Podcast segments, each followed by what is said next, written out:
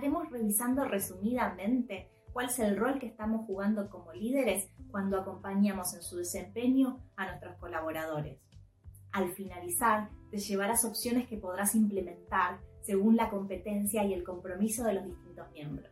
Como líderes de equipo, ¿somos responsables del desempeño de los integrantes? ¿Qué pregunta? Podemos decir que todos somos adultos, que elegimos aceptar una posición y que los colaboradores deben hacerse cargo de alcanzar los resultados para los que fueron contratados. Sin embargo, si hay una diferencia entre lo que están haciendo ahora y lo que nosotros esperamos, esto tendrá consecuencias tanto en el negocio como en la relación de los colaboradores con aquellos que interactúan para lograr resultados. Por ejemplo, alguien necesitará invertir más tiempo en corregir desviaciones o habrá miembros del equipo que tienen hoy un impacto positivo y querrán cambiar su entorno de trabajo. Y esta brecha no es una excepción.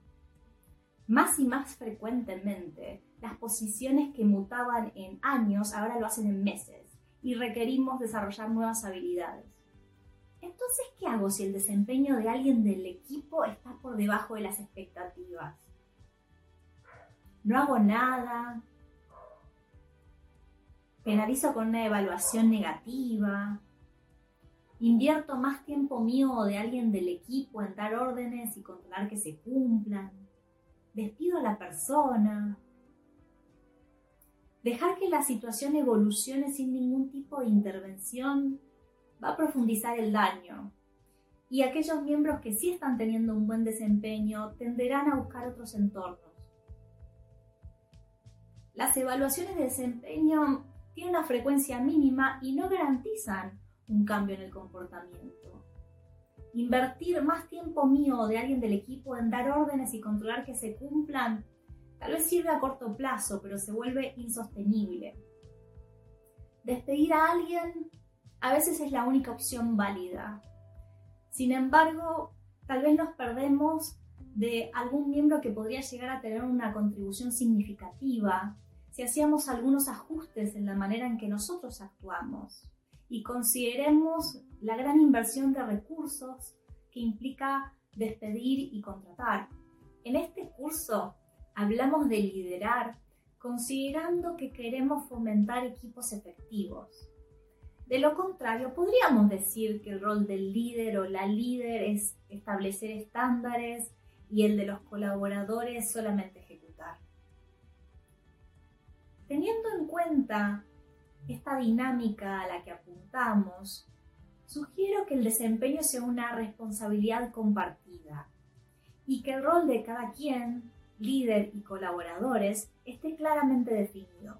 Resumidamente opino que la responsabilidad principal de los miembros consiste en ejecutar de forma intencional, teniendo en cuenta los objetivos y el contexto, colaborar con miembros del equipo y de la organización para lograr resultados, por ejemplo, cumplir con los compromisos, aprender de forma intencional, es decir, invertir tiempo en desarrollar habilidades y comprender el entorno, Asimismo, vocalizar las preocupaciones y las oportunidades que encuentran. La responsabilidad del líder o la líder consiste en establecer expectativas, acompañar el aprendizaje y el desempeño, dar visión y contexto, otorgar espacio para los intereses de los miembros que están íntimamente relacionados con la visión y a la vez trascienden la tarea inmediata. Tomar decisiones que exceden al equipo como ascender o despedir.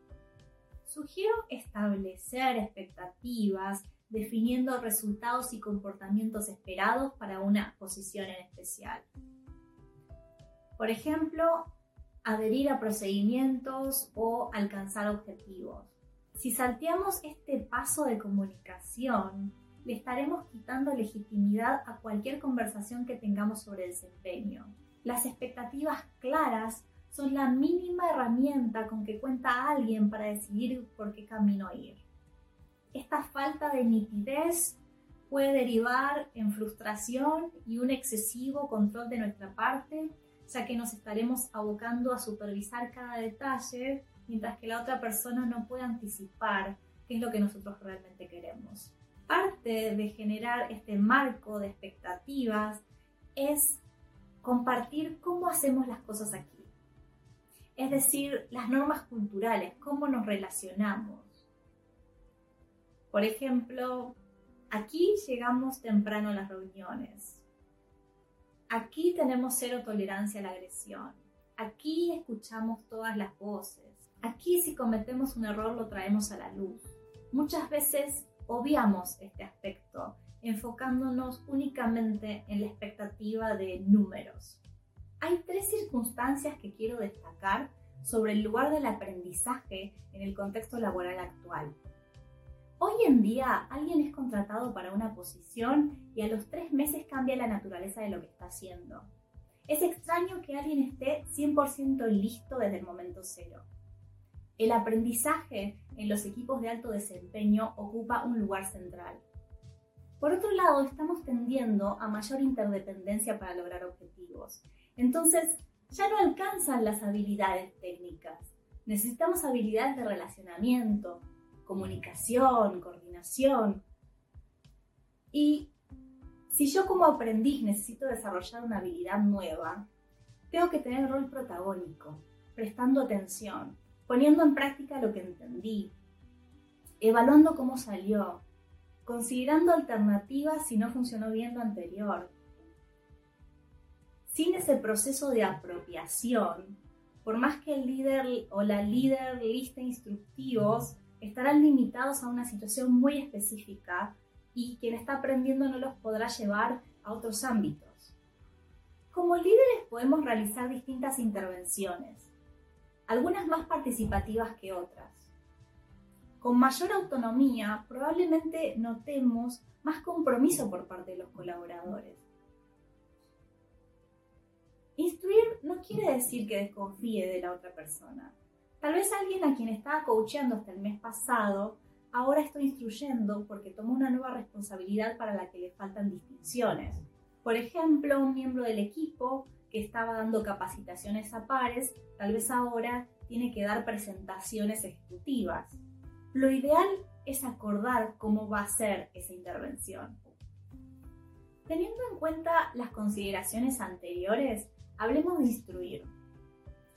Si se trata de adquirir un conocimiento técnico, sugiero delegarlo a alguien del equipo.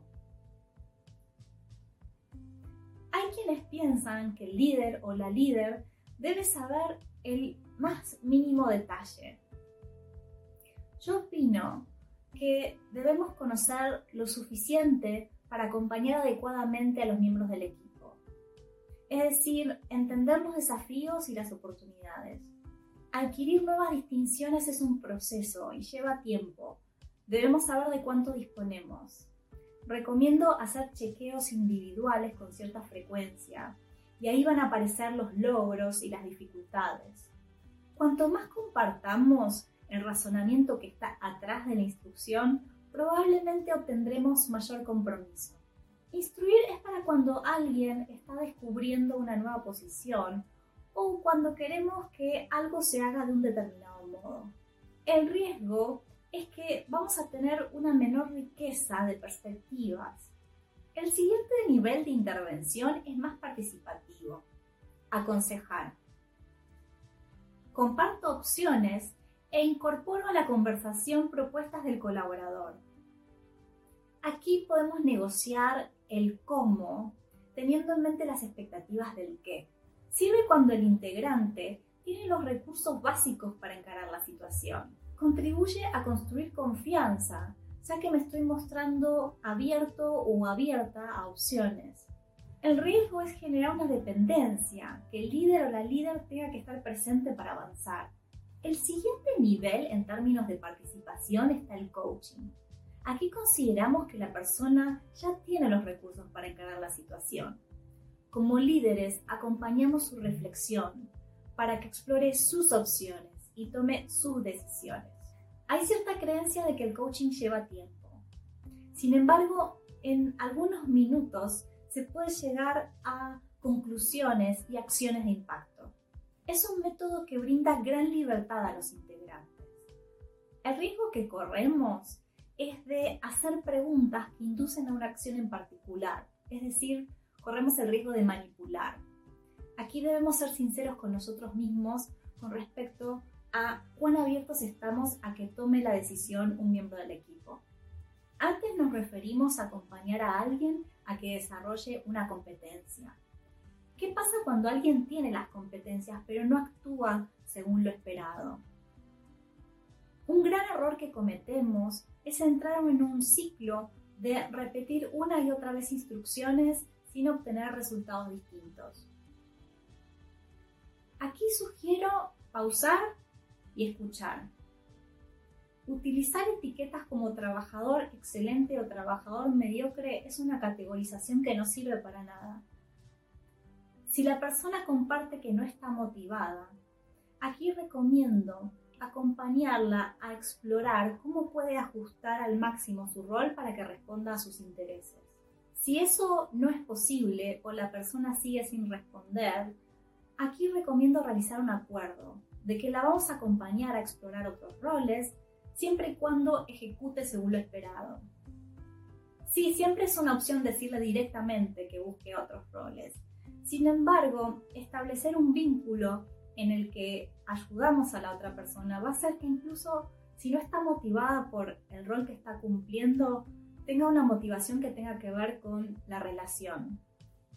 Si seguimos estos pasos, llegar al punto de decir ejecutas como yo digo o te vas del equipo será probablemente redundante e innecesario.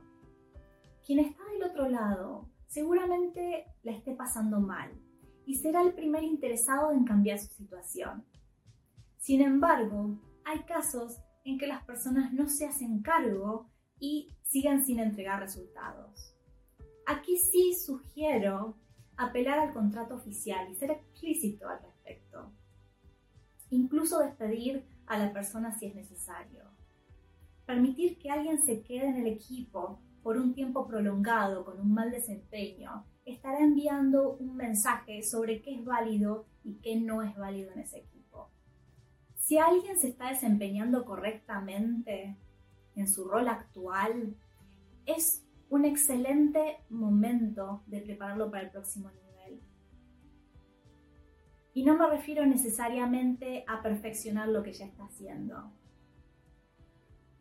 Sugiero reforzar la visión, brindar contexto, detalles sobre con quiénes va a interactuar, qué desafíos va a encontrar cuando incremente su alcance.